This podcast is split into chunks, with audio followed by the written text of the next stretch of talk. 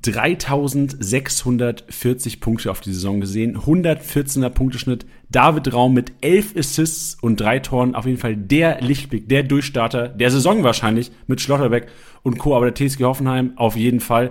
Ich bin gespannt. Wir diskutieren mit unserem Experten, Hoffenheim-Experten Fabi, ob er bleibt erstmal, welchen Impact er haben wird und ob eventuell andere Spieler, beispielsweise Kramaric, der auch nur einen 101er-Schnitt hatte mit sechs Toren, neun Assists, eventuell wieder zur alten Form kommen kann. Andere Spieler wie Rütter, Dabur, jede Menge Kickbase-Potenzial auch da, vom Spielstil. Wird sich einiges ändern, neuer Trainer ist da. Wir diskutieren. Viel Spaß beim Podcast.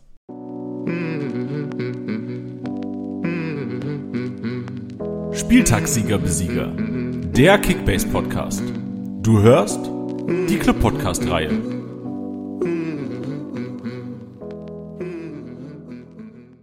Leute, da sind wir. Es ist Hoffenheim-Zeit. Die TSG in der Analyse. Und wer kann die TSG besser analysieren als unser TSG Hoffenheim-Experte? Im letzten Jahr schon am Start gewesen und exzellent prognostiziert. Auch dieses Jahr deswegen wieder verdient am Start. Fabi, Fabi, grüß dich. Servus, Jani. Hi. Wie ist die Lage? Wie geht's dir erstmal? Ah, mir geht's bestens. Danke der Nachfrage. Alles gut. Sehr schön, genau. Ich habe schon angekündigt, letztes Jahr ähm, starken Podcast abgeliefert, auch kranke Prognosen drin gehabt. Kurz zu dir langjähriger TSG Hoffenheim-Fan, richtig? Ja, genau. Also ähm, bin jetzt bestimmt schon ja, über 10, 11 Jahre äh, Fan, mehrere Jahre schon Mitglied ähm, und verfolge eigentlich alles, was so passiert um, um Hoffenheim.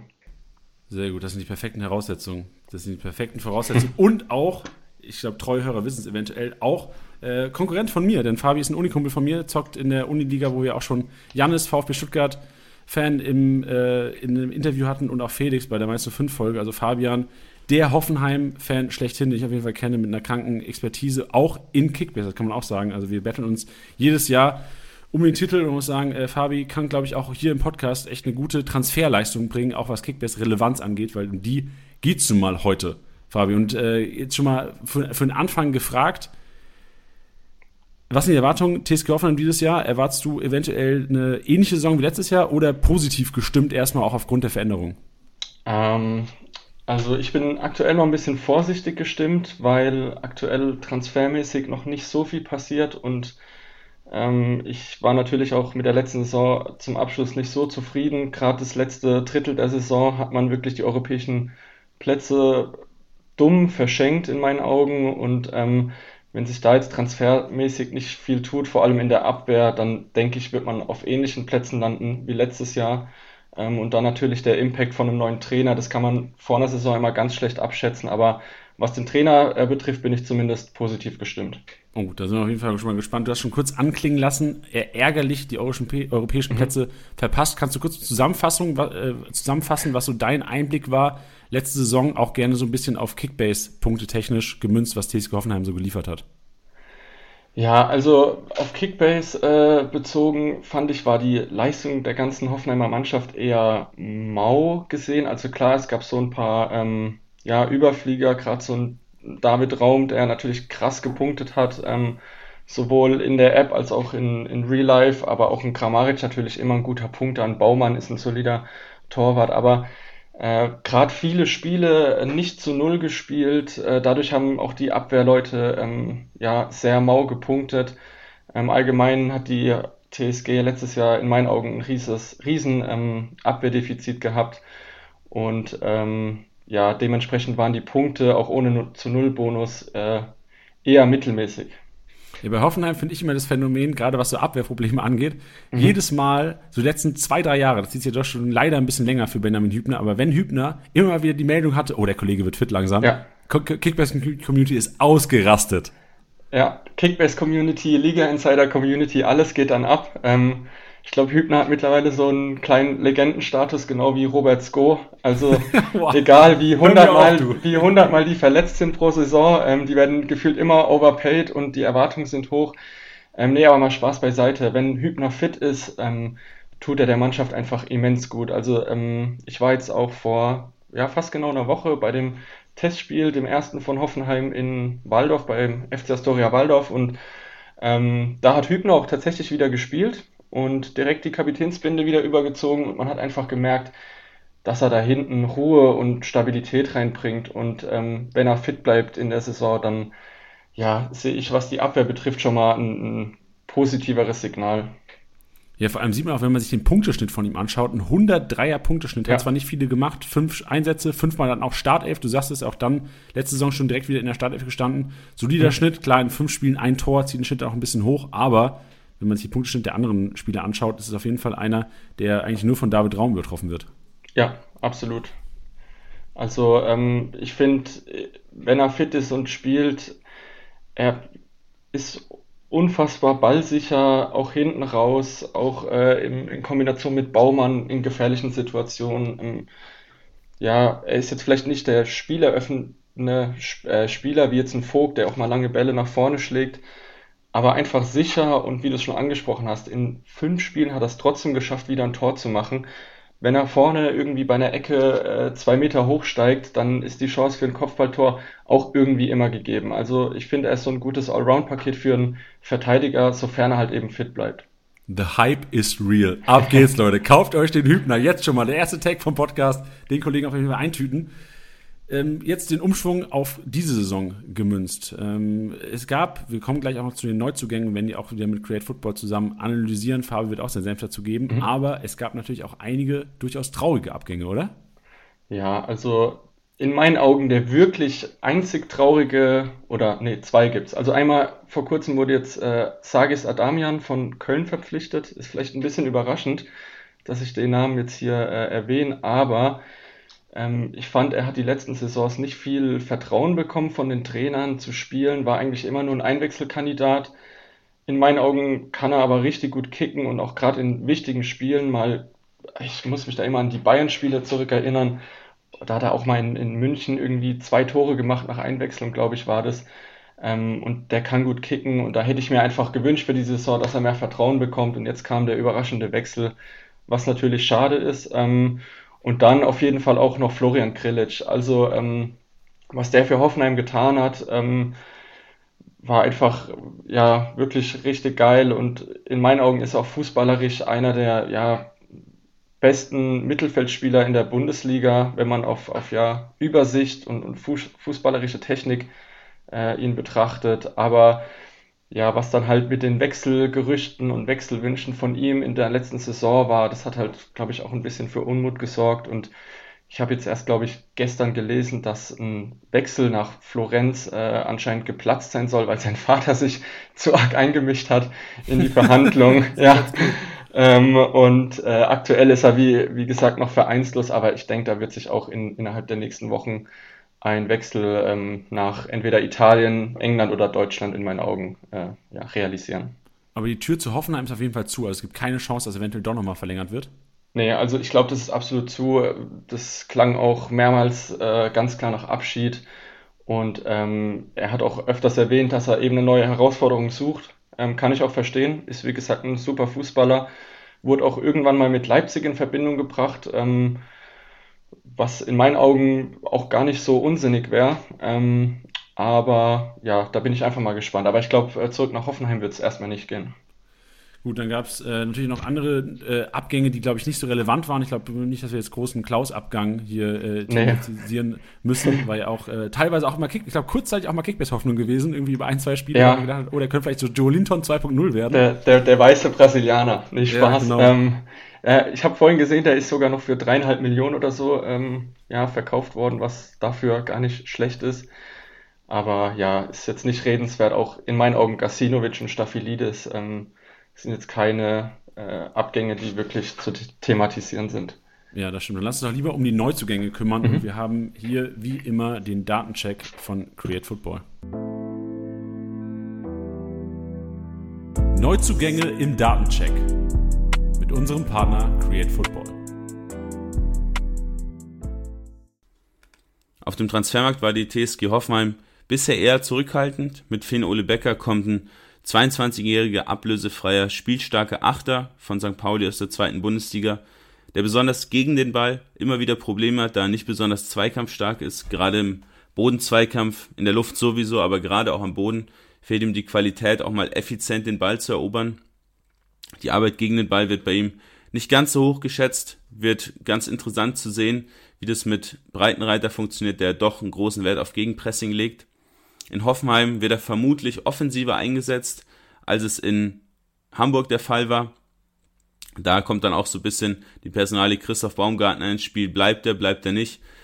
Das könnte auch eine Rolle sein, die Finn Ole Becker übernehmen kann.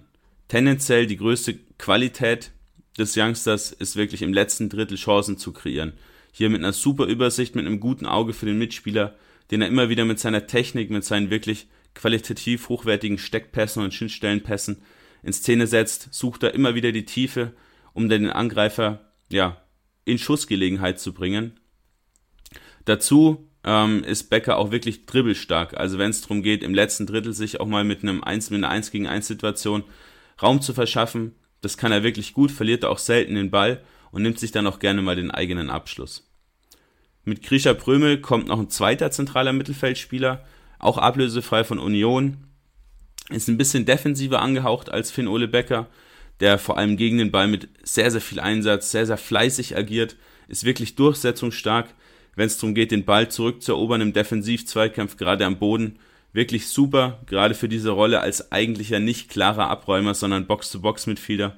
Wirklich stark, dazu auch in der Luft gut, auch immer wieder bei Standards, bei Flanken, wenn er mit aufrückt in die Box, gefährlich per Kopf.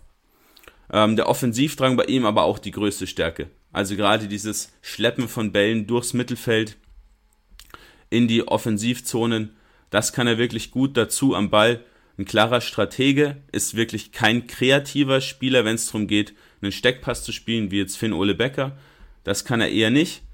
Aber wenn es darum geht, den Ball nach außen zu verlagern, ein bisschen Ruhe ins Spiel zu bringen, das sind die Qualitäten von Grisha Prömel und dazu natürlich der Abschluss mit acht Treffern in der letzten Saison, einer der ja, torgefährlichsten Mittelfeldspieler Europas.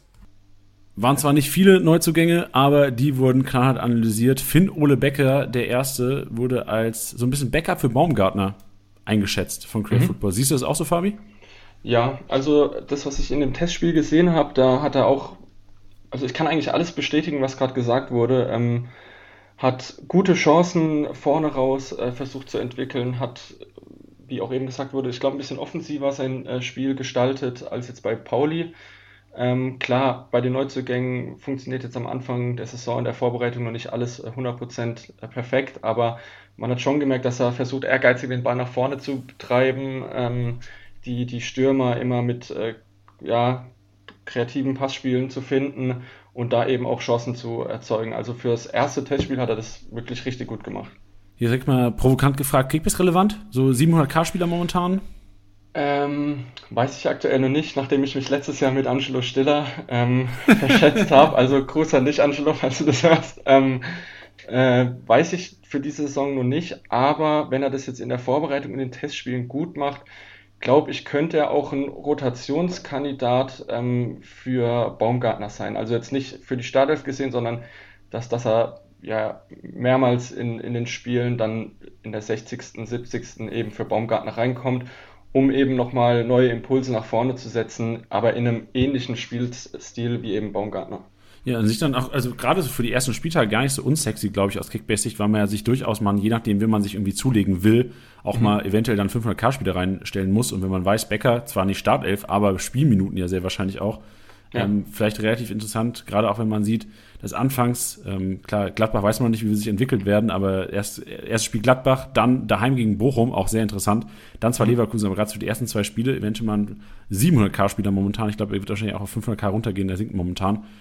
Der äh, Sinn machen könnte für manche da draußen. Und dann ja. natürlich einer, äh, Überleitung, der eventuell krank Sinn machen könnte. Und da gerne deine Entscheidung. Ich fand es jetzt ähm, relativ verhaltene Analyse von Create Football, weil es ähm, klar, die sind ja auch Dart-Analysten, die jetzt nicht krank Spieler hypen. Aber ich bin so ein bisschen gehypt auf Krischer Prömel, du auch? Ja, ich auch. Also ich habe wirklich hohe Erwartungen an ihn. Ich finde, es ist ein unfassbar guter Fußballer, der aber irgendwo auch noch ein bisschen bodenständig und rund, ruhig bleibt. Und das, finde ich, sieht man auch immer auf dem Platz. Also äh, wie die Kollegen gerade schon gesagt haben, er ist jetzt nicht der, das Kreativzentrum für besonders tolle Steckpässe oder was auch immer, sondern man merkt einfach, dass er einerseits den Ball sich hinten abholt und nach vorne treibt, aber mit einer gewissen Ruhe und Übersicht. Also ähm, er hat immer Spielverlagerung im, im Bilde, er ist ja natürlich auch irgendwo eine, eine stabile Stütze, zweikampfstark und, und ich finde, er kann auch äh, gerade in, in Umschaltsituationen und wenn es auch gegen den Ball geht, ähm, ein immens wichtiger Spieler diese Saison werden. Und ich glaube auch, er wird fast jedes Spiel in der Startelf stehen. Ja.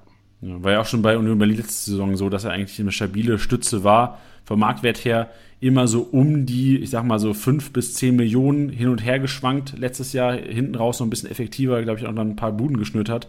Ich bin mal gespannt, wo es hingeht. Wir werden nachher auch, wenn du deine Einschätzung Richtung Startelf und Kickbase-Relevanz auch jeweils nochmal abgibst hier, über Preis-Leistungsverhältnisse reden, weil Pritchard mhm. Prüm momentan schon 14,2 Millionen. Bin auf jeden Fall gespannt, was du nach zu dem Kollegen zu sagen hast. Ein weiterer Neuzugang, das können wir auch direkt mal sagen, ist auch der Trainer. Ein alter Bekannter, Breitenreiter, übernimmt die TSG und auch hier haben wir zum Start eine Analyse von Create Football. Neuzugänge im Datencheck mit unserem Partner Create Football. Ja, die TSG 1899 Hoffenheim hat einen neuen Trainer. Unter Sebastian Hoeneß hat man die internationalen Plätze verpasst, war vor allem auch vor dem gegnerischen Tor viel zu ineffizient. Unter Hoeneß hat man den Fokus drauf gelegt, viel den Ball zu haben, auch eine hohe Dominanz auszustrahlen, mit dieser Dominanz Tore zu erzielen, Chancen zu kreieren. Hat aber oft nicht so wirklich gut funktioniert. Mit Breitenreiter bekommt man einen anderen Trainertypen, der mit Zürich jetzt in der Schweiz Meister geworden ist, mit einem ziemlich rudimentären Fußball auf den ersten Blick mit ganz, ganz wenig Ballbesitz, einem hohen Fokus auf schnelle Konterangriffe, da gerade durchs Zentrum immer wieder geschafft, den Ball ins letzte Drittel zu spielen mit wirklich wenigen Sekunden im Angriff und vor dem Tor dann einfach sehr, sehr eiskalt zu sein. Und das hat gerade einem Kramaric, auch einem Dabur in der letzten Saison stark gefehlt. Dazu spannend, Breitenreiter legt Wert auf sehr effizientes Pressing, also lässt nicht stur vorne anlaufen, sondern positioniert, positioniert sich eher ein bisschen tiefer wenn es dann die Möglichkeit gibt zu pressen, dann läuft man an, geschlossen, erobert den Ball und kann dann eben direkt die Umschaltaktion starten. Und das wird ganz, ganz spannend im neuen Hoffenheimer System, da man eigentlich auch die Spieler für so eine Spielweise hat, dass man schnell umschalten kann und dann vor dem Tor effizient abschließt. Oh Mann, das klingt ja für mich erstmal nach relativ wenig Rohpunkten, durch das System, weil einfach ähm, schnelles Umschaltspiel ist ja oftmals dafür bekannt, gerade so aus Kickbase-Sicht, dass die Mittelfeldspieler nicht so krank punkten, aber natürlich eventuell kranke Upside für die Jungs vorne, oder?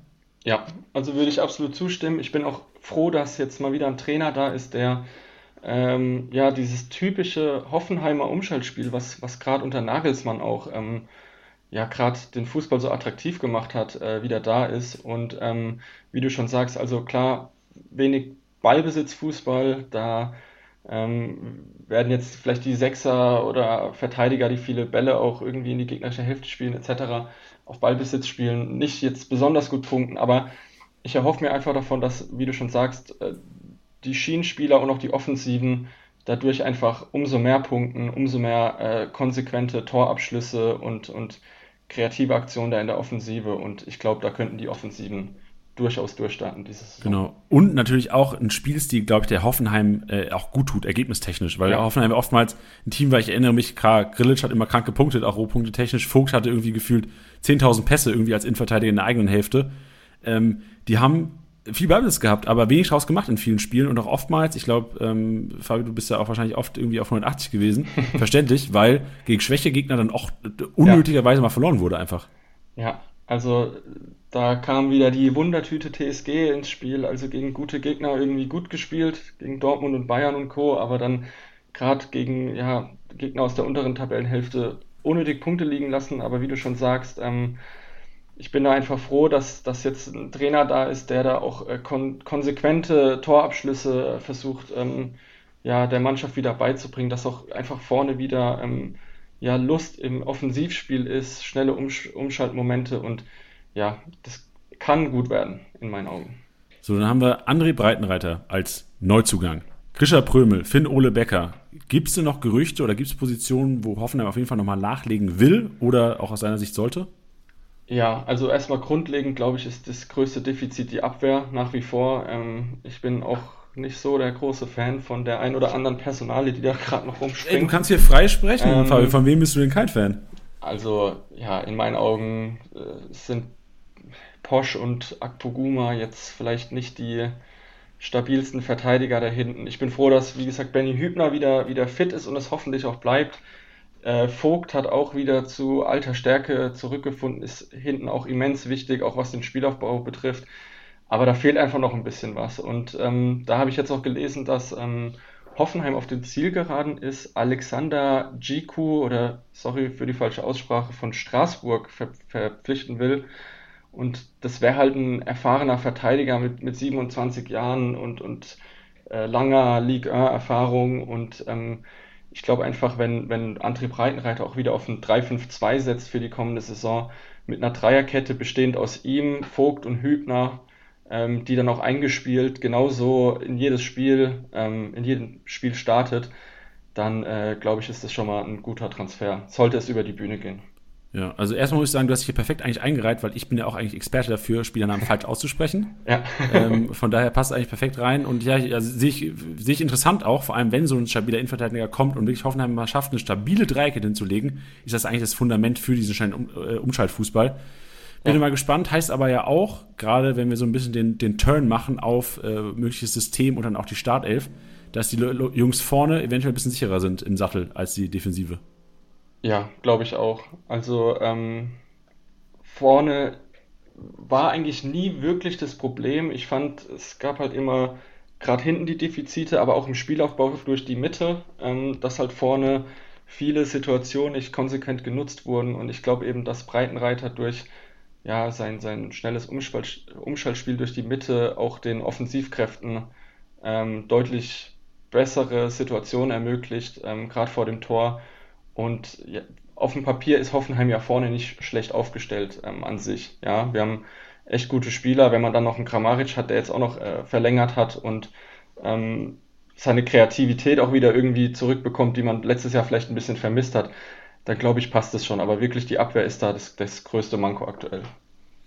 Gut, dann machen wir mal die Ecke, beziehungsweise wir, wir, nehmen mal den Turn und sprechen über die Formation. Du hast es schon da anklingen lassen, drei Innenverteidiger mhm. wahrscheinlich. Wir haben Schienenspieler. Von was für einer Formation gehst du denn aus am Spieltag 1 unter Breitenreiter? Ja, also wie gesagt, ähm, ich denke, das wird ein 3-5-2. Ähm, Tor ist klar mit Baumann. Ähm, dann denke ich, wie gesagt, dass der GQ-Transfer über die Bühne geht bald. Also mit ihm, Vogt und Hübner dann die Dreierkette. Dann ist jetzt das große Rätsel, bleibt David Raum oder nicht. Ähm, wenn er bleibt, dann spielt er selbstverständlich auf der linken Seite. Wenn er geht, wäre Sko der erste Ansprechpartner. Fabi, es geht wieder ähm, los. Robert Sko. Der ja, Hype ist real. Der Hype ist real. Wie stehen denn die ähm, Chancen im Raum? Also ich, ich, will dich jetzt nicht unterbrechen, aber äh, mhm. lass vielleicht ganz kurz über David Raum sprechen, weil viele Manager sicherlich auch David Raum auf dem Transfermarkt sehen und die Punkte sehen ja, ja. und vielleicht auch gar nicht so viel so Angst davor haben, weil er wahrscheinlich auch innerhalb der Bundesliga wechseln würde. Wie stehen denn die Chancen, dass er bei Hoffenheim bleibt momentan? Ah, ich glaube eher schlecht, ehrlich gesagt. Also ich gehe noch mit einem Wechsel diesen Sommer aus ähm, nach Dortmund. Ähm, Einfach aus dem Grund, dass die, die Clubverantwortlichen von Hoffenheim einerseits gesagt haben, dass sie mehr oder weniger ihm keinen Stein in den Weg legen und die Dortmunder auch um Achi Watzke immer wieder gesagt haben, was für ein Fan sie von ihm sind und dass sie sich mit Nationalspielern ähm, besser aufstellen wollen etc. Und er würde auch immens gut ins Dortmunder System passen, jetzt gerade mit einem Haller vorne drin, der eben gefühlt jede Flanke gut verwerten kann mit seinem Kopf. Aber ähm, ja, ich glaube, er wird gehen hängt halt auch ein bisschen davon ab, inwiefern Dortmund noch äh, Transfereinnahmen realisieren kann. Okay, sehr gespannt. Jetzt kannst du gerne weitermachen im Text. Danke für die Info und äh, nachdem du die Startelf durchgerockt hast, können wir ja. dann gerne mal über Kickbase-Tauglichkeit oder eventuelle Kickbase-Tauglichkeit schnacken. Ja, klar. Also wie gesagt, die Dreierkette hatte ich ja angesprochen. Dann links wäre Raum bzw. Sko. Daneben äh, Prömel, äh, ganz klar gesetzt in meinen Augen. Dann Baumgartner, dann Samaseku würde ich mal vorne sehen und auf der rechten Seite dann Kaderabek.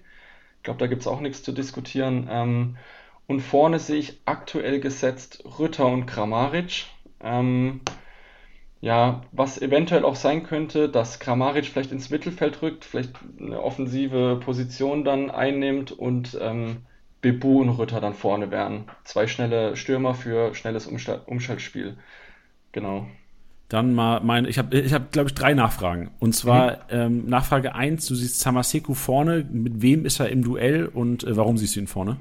Ähm, er ist im Duell mit Geiger und Stiller aktuell. Ähm, also die, die andere defensive Mittelfeldposition ist ja klar mit Prömel besetzt und dann bleiben halt die drei anderen übrig. Ähm, in meinen Augen ist Samaseku der fußballerisch stabilste von den drei. Ähm, macht auch immens viel gegen den Körper, gegen den Gegner ähm, und, und bringt da auch eine gewisse Sicherheit ins Hoffenheimer Spiel.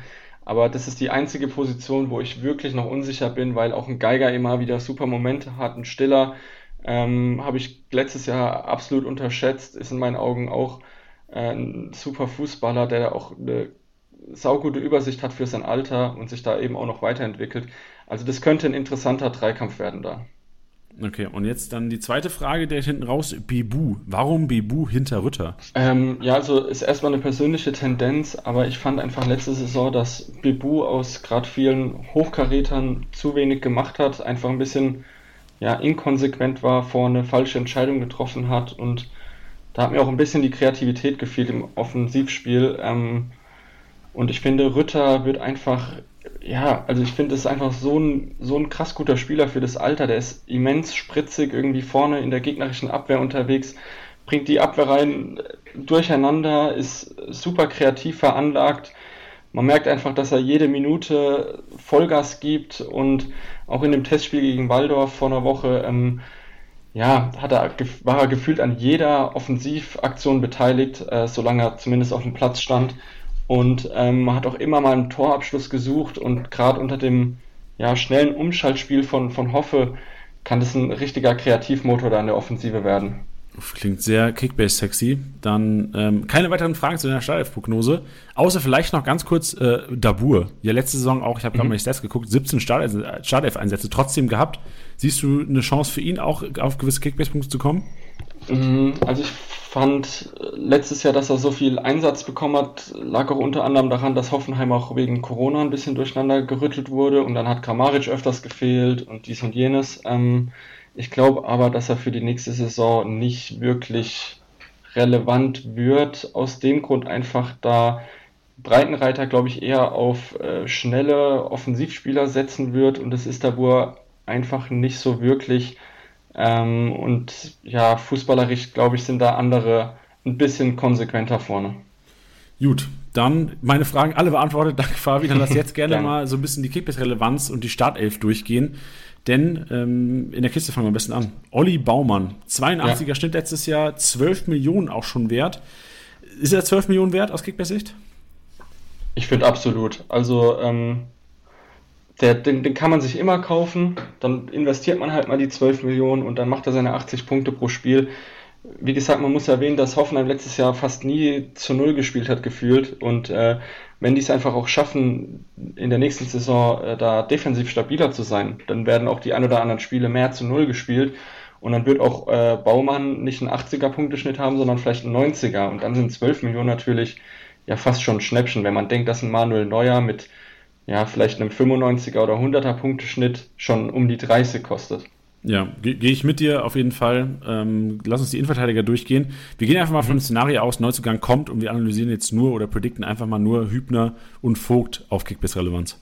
Ja, also ich habe gerade mal offen, Vogt hatte letztes Jahr einen 67er Punkteschnitt und Hübner, wie du vorhin gesagt hast, 103. Also wenn da einfach mehr Defensivstabilität reinkommt und ähm, ja, klar, Ballbesitz, Fußball geht da ein bisschen flöten, aber ich glaube, so ein Punkteschnitt so um die 80 Minimum bei beiden kann man erwarten. Und klar, Hübner ist da der deutlich torgefährlichere Spieler im Gegensatz zu, zu Vogt. Und wenn da der ein oder andere äh, oder das ein oder andere Kopfballtor rausspringt, dann, dann kann auch Hübner diese Saison wieder die 100 Punkte knacken pro Spiel. Ja, ey, vor allem auch Hübner 5,6 Millionen momentan. Ja. Schnapper. Also wirklich ja. günstiger als Vogt, aber besseres Kickbiss-Potenzial. Ja. Perfekt. Dann die äh, gerne mal die Außenbahnspieler durchnehmen. Also wir kannst ja gerne davon ausgehen, äh, jetzt das Raum, wie du gesagt hast, ja wahrscheinlich dann nicht mehr da ist. Mhm. Kannst vielleicht mal Raum und Sko einschätzen. Ja, also Raum brauche ich glaube ich nicht viel zu sagen. Äh, unfassbar offensiv gefährlich. Ähm, hatte auch letzte Saison elf Assists und drei Tore für einen Außenbahnspieler, was schon ja wirklich krass gut ist. Ähm, ich glaube, wenn er bleiben sollte, dann wird er mindestens seinen Schnitt von 114 auch halten. Der, der Junge hat so hohe Ambitionen, immer besser zu werden und wenn er da einfach noch einen draufpacken kann auf letzte Saison, dann, dann bleibt der Punkteschnitt erhalten. Ähm, ja, Robert Sko im Falle, dass Raum geht. Ähm, ja, ich glaube, punktetechnisch wird sich nicht so mega viel tun, weil in meinen Augen ist er auf der ja, defensiven Außenbahn ein bisschen verschwendet, äh, würde ich schon fast sagen. Ähm, ich finde, das ist für mich eher fast ein offensiver Spieler. Ähm, hat auch, glaube ich, in, in Kopenhagen davor war er Torschützenkönig, glaube ich. Will nichts Falsches sagen hier, aber habe ich, glaube ich, so im Kopf. Und ähm, auch ein unfassbar guter Techniker, gerade beim Torschuss, wenn man sich an seine Freistöße etc. erinnert.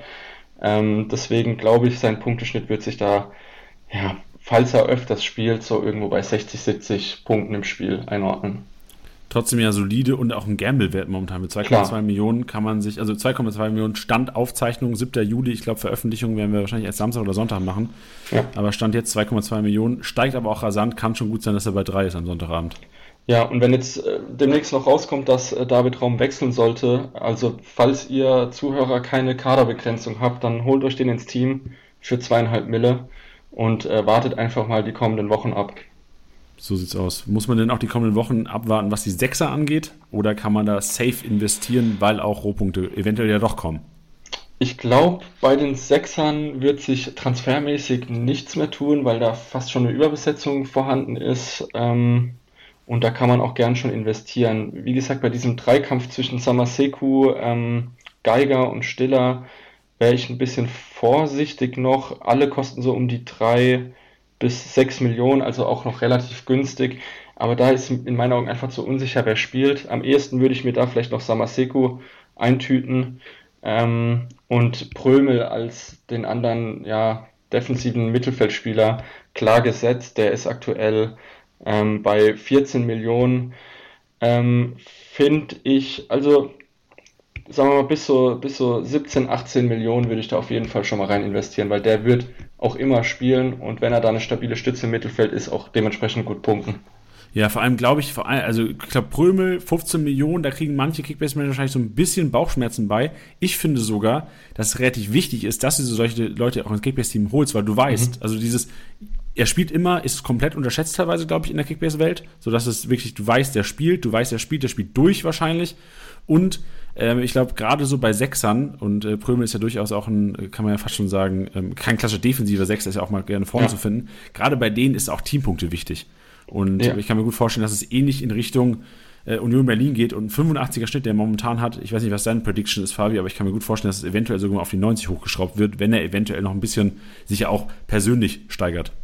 Ja, absolut. Also man, man muss natürlich sagen, dass Prömel gerade in den letzten, was sind das, sechs Spielen äh, der letzten Saison äh, vier Tore geschossen hat, was den Schnitt natürlich nochmal angehoben hat.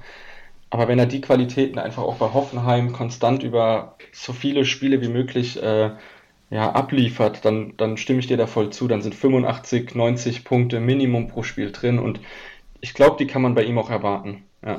Ja, genau. Und so wie man bei ihm die sicheren Punkte erwarten kann, also ich glaube, für 14 Millionen, klar, kriegst du da auch sichere Punkte, hast du für 11,8 momentan. Baumgartner wahrscheinlich eher so ein bisschen Gamble.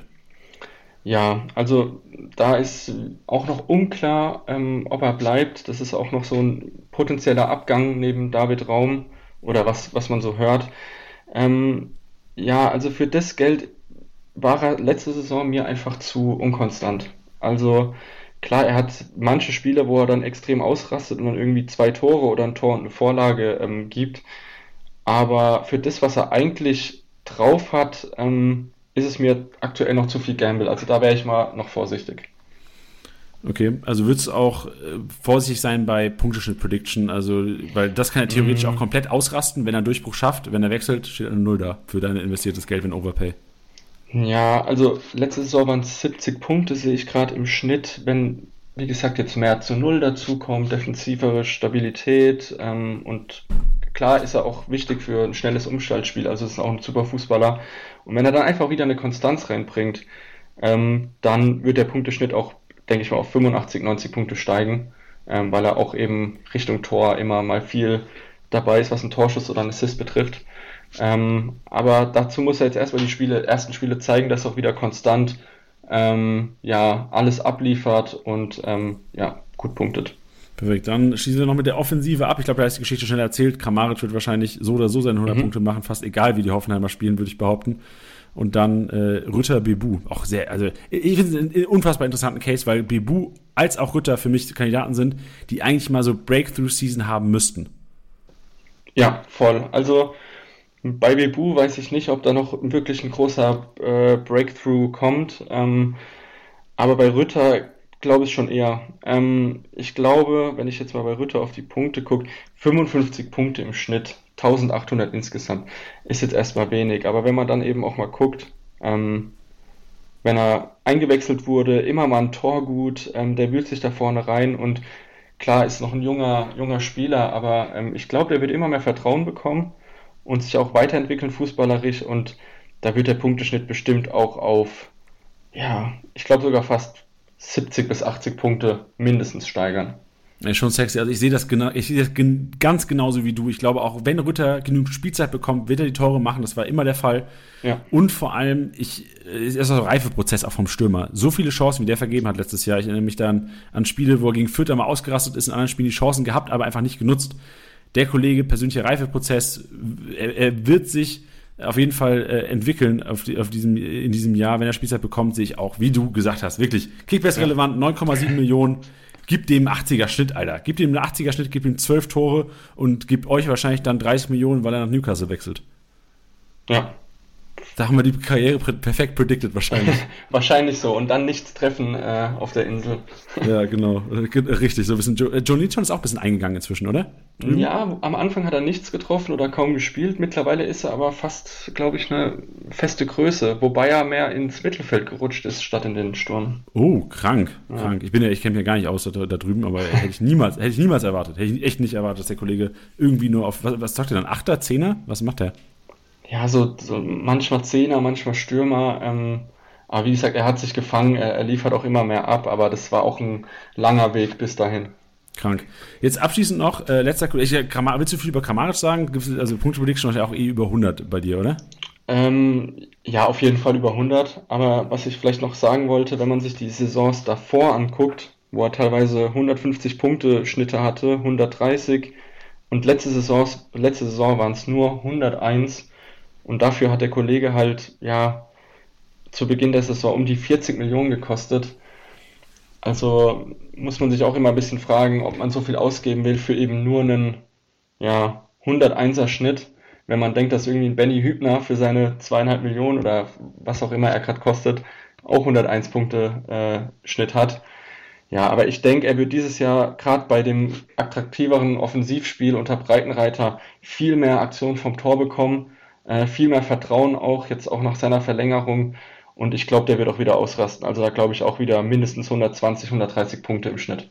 Ja, bin ich gespannt. Also ich, ich, ich sehe so ein bisschen die Waage zwischen, es wird wahrscheinlich weniger Rohpunkte geben aufgrund des Spielsystems, aber halt einfach die Chancen, dass er endlich ja. wieder auf seine Scorer kommt. Also es wird ein gewisser Gamble sein, aber ich glaube, du kannst, wenn es gut läuft, vor allem wenn TSG Hoffenheim, wenn Breitenreiter und Hoffenheim richtig zusammenfinden, könnte es einer sein, der eventuell auch mal wieder auf seine 40 Millionen Marktwert kommt, äh, Richtung, Richtung Mitte der Saison. Und abschließend jetzt Bebu-Einschätzung, weil das fällt mir schwer. Das ist ja fast so ein bisschen so der, der Verlierer der heutigen Podcast-Episode in meinen Augen. Ja, so drastisch will ich es jetzt nicht sagen, aber ähm, ich denke, wie gesagt, er wird viel mit Rütter sich abwechseln vorne. Ähm, Bebu hat auch seine Spiele, wo er immer mal ausrastet, aber dann kommen halt fünf Spiele, wo er echt Hochkaräter ähm, am, am Fließband vergibt. Und ähm, ja, ich, ich denke, er wird seinen Punkteschnitt steigern von jetzt vergangene Saison 71 bestimmt auf 80, 90. Aber ähm, was halt diesem Offensivspiel unter Breitenreiter geschuldet ist, aber ich glaube einfach, dass andere Spieler wie ein Rütter ähm, da einfach mehr Perspektive oder Potenzial haben für die kommende Saison. Perfekt. Und dann jetzt zusammengefasst meine fast schon Lieblingskategorie in diesem Podcast, die Top 3 und die Flop 3, Fabi. Kannst du das, also ich, ich glaube, viele Kickbase-Manager wissen schon, wer ungefähr kommt, aber willst du noch einmal kurz zusammenfassen? Vielleicht ist auch eine Überraschung dabei. Ja, also Flop 3 fange ich mal an. Äh, ich habe sie vorhin schon angesprochen, die beiden. Also Porsche und Akpoguma wären jetzt zwei Spieler, ähm, auf die ich gerade in der Defensive nicht gambeln würde. Ähm, weil einfach zu ungewiss. Ich glaube jetzt, wenn der neue Transfer von dem französischen Kollegen durchgeht, dass die dann fast gar keine bis wenig Spielzeit bekommen oder ja, Einwechselkandidaten sind. Und äh, daneben würde ich fast noch Geiger sagen. Ist vielleicht ein bisschen überraschend, aber gerade bei diesem angesprochenen Dreikampf in der Mitte sehe ich hinter Samaseku schon fast eher Rütter als Geiger und Äh, du meinst Stiller, oder? Äh, Stiller, sorry, ja, genau. Ja, ähm, aber Geiger ist auch immer für eine gelbe gut, ist, ist halt ja fast eher ein bisschen klassischer Sechser, viel gegen den Körper, gegen den Ball und ähm, in Real Life richtig gut, aber in, auf Kickbase bezogen einfach dieses, dieser klassische Sechserfluch, dass das Rohpunktemäßig da einfach oft nicht viel dabei ist, sondern eher ja, Fouls oder ähm, ja, gelbe Karten. Ja, so sieht es aus. So Raum, Raum zugelaufen plus eins gibt es noch nicht. Das, ja, da müssen genau. wir so überlegen. Äh, ja. Jetzt äh, gerne die positive Seite. Wen siehst du denn als absolute Pflichtkaufempfehlung für die Manager? Ähm, wenn ich ein Ranking machen müsste, wäre auf Platz 1 absolut Benny Hübner. Also ich glaube, da geht nichts drum rum. Äh, für den aktuellen Preis und die Perspektive, da auch wirklich wieder dauerhaft Stamm zu spielen in der Dreierkette, würde ich den sofort eintüten. Ähm, 5,6 Millionen, also Schnapper, den müsst ihr euch holen. Und ähm, danach würde ich auf jeden Fall sagen Prömel. Klar, mit seinen 14 Millionen ist er jetzt schon ein bisschen im gehobenen Preissegment, aber ähm, der wird immer spielen. Da habt ihr einfach eine sichere, sichere Nummer. Und wenn er auch die Offensivleistung abrufen kann wie bei Union in den letzten Spielen, dann, dann wird er euch auch Punkte bringen. Und dann als drittes natürlich David Raum, sofern er bleiben sollte. Ähm, kostet zwar 30 Millionen, aber ihr werdet einfach belohnt mit so vielen Flanken, äh, Assists von außen, auch immer mal wieder der ein oder andere Freistoß. Äh, der macht einfach Spaß in der App. Und wenn Raum gehen sollte, würde ich als dritte Position äh, Giorgino Rütter sehen. Ähm, wie angesprochen, der wird mehr Vertrauen bekommen, der ist viel vorne beteiligt, viele Triplings, ähm, vernascht er die Gegner und schießt auch gern mal häufiger aufs Tor. Von daher, genau, also Hübner, Brömel und Raum oder Rütter. Perfekt, super. Stark zusammengefasst. Dann noch kurz auf die Standards gemünzt. Wenn Raum gehen sollte, wen mhm. siehst du denn da in der kranken Abseits, auch weil es einfach mehr Standardsituationen gibt zum Ausführen? Mm, ja gut, erstmal der direkte Konkurrent ist Robert Sko. Also wenn Raum geht, denke ich mal, bleibt nichts anderes übrig, als Sko äh, spielen zu lassen. Ähm, und das hat er ja auch öfters schon unter Beweis gestellt, dass das Go auch saugut ähm, Freistöße schießen kann, auch aus größerer Entfernung. Also ich denke mal, was Standards betrifft, werden dann Sko und Kramaric sich die Hand geben. Also einer von beiden wird da immer irgendwie an einem Standard beteiligt sein. Ja, und Elfmeter, ich glaube, das äh, ja, wird wahrscheinlich keinen überraschen. Genau. Ja. Kramaric macht die Kiste. Für alle, ja. die es eventuell nicht wussten da draußen. Für die zwei Leute haben wir es auch nochmal gesagt. Ja. Sehr schön, Fabi. Dann abschließend noch eine Tendenz. Du hast anfangs schon gesagt, die Top 7 sollte anvisiert werden. Glaubst du, ist realistisch? Also glaubst du, es könnte wieder international gehen unter Breitenreiter? Das könnte aufgehen, die Rechnung? Ja, also wenn er dieses Offensivspiel, dieses schnelle Umschaltspiel umsetzen kann, dann bin ich da absolut äh, zuversichtlich, dass zumindest äh, ein paar Europa League-Ränge ähm, oder was in der Nähe drin sind. Ich, ich hoffe einfach, dass Hoffenheim nicht wieder zur Wundertüte wird und einknickt, ähm, sondern mal eine konstante Leistung abliefert und ja, sehe ich als realistisch an. Sehr schön, super. Dann äh, bleibt mir nur noch zu sagen, so rauf auf den Hübner auf jeden Fall. Das ist ja. äh, heiß. Und auch, ich finde, äh, der ist vielleicht ein bisschen zu kurz gekommen, sogar noch diesen Podcast. Pavel Kadajabek, auch nur 5,8 Millionen. Ja. Sind wir gar also, nicht so intensiv voreingegangen, weil Raum halt einfach auch die krankere Upside ist. Ich finde allgemein, Kaderabik ist, ist so ein Spieler, der kommt immer viel zu kurz. Über den redet irgendwie niemand, aber der liefert eigentlich auch immer. Und für den Preis beackert der da die Außenbahn, was das Zeug hält, ähm, spielt auch relativ, also wird selten ausgewechselt, zieht eigentlich auch immer durch und ähm, gerade im schnellen Umschaltspiel bringt er auch mal richtig gefährliche Bälle von außen rein, jetzt nicht so gefährlich wie in David Raum, aber für das Geld kann man sich dann auf jeden Fall eintüten. Ja, vor allem, wenn du bedenkst, dass der Kollege zur selben Zeit letztes Jahr um die 14 Millionen wert war und es eben ja. nur selbe Ausgangsposition, wenn nicht sogar noch geiler für Schienenspieler. Ja, also der ist 5,8 Millionen wert. Ich würde, solange der unter 12 ist, auf jeden Fall kaufen. Ähm, weil ihr habt auch einen, der immer spielt. Der wird immer spielen, wenn er fit ist. Ja, perfekt. Ey, nehmen wir mit. Nehmen wir alles mit. Der Einkaufswagen ist voll. Fabi, vielen, vielen Dank für äh, deine Zeit. War wieder ein sehr informativer Podcast. Nichts anderes von dir erwartet. Fabi, immer einer, der unserer Jungsgruppe auf jeden Fall immer top informiert ist, wenn es um das Geschehen fußballtechnisch und natürlich vor allem um deine TSG geht. Ja, absolut. Danke dir, Janni. Ja, vielleicht als kleine Side-Anekdote, ähm, was viele nicht wissen, ich war tatsächlich der, der Janni zur Kickbase gebracht hat vor vier Jahren. Also ich weiß noch, ich war damals mit meiner Ex-Freundin im Urlaub auf Malle und dann war ich gerade, dann war, dann war ich gerade im Fitnessstudio und irgendwie hatten wir geschrieben, weil wir auch irgendwie wieder was machen wollten. Dann habe ich irgendwo Werbung gesehen von Kickbase und dachte mir so, boah, ich kenne ja schon Comunio, aber Kickbase, das sieht ja voll geil aus. Ja. Und dann habe ich in die Jungs geschrieben, ey Jungs, sollen wir das mal nicht machen? Äh, Im Urlaub. Und dann hat sich das halt so entwickelt. Und dann kam, wie gesagt, der Podcast dazu und wir spielen es bis heute noch akribisch und seitdem haben wir auch unser Fußballwissen ins Exorbitante hochgeschossen. Also ähm, jeden Spieler in der ganzen Bundesliga zu kennen, ähm, muss man auch erstmal schaffen. Von daher ist es einfach cool, ja. Das war's mal wieder mit Spieltagsliga Besieger, der Kickbase Podcast. Wenn es euch gefallen hat, bewertet den Podcast gerne auf Spotify, Apple Podcasts und Co.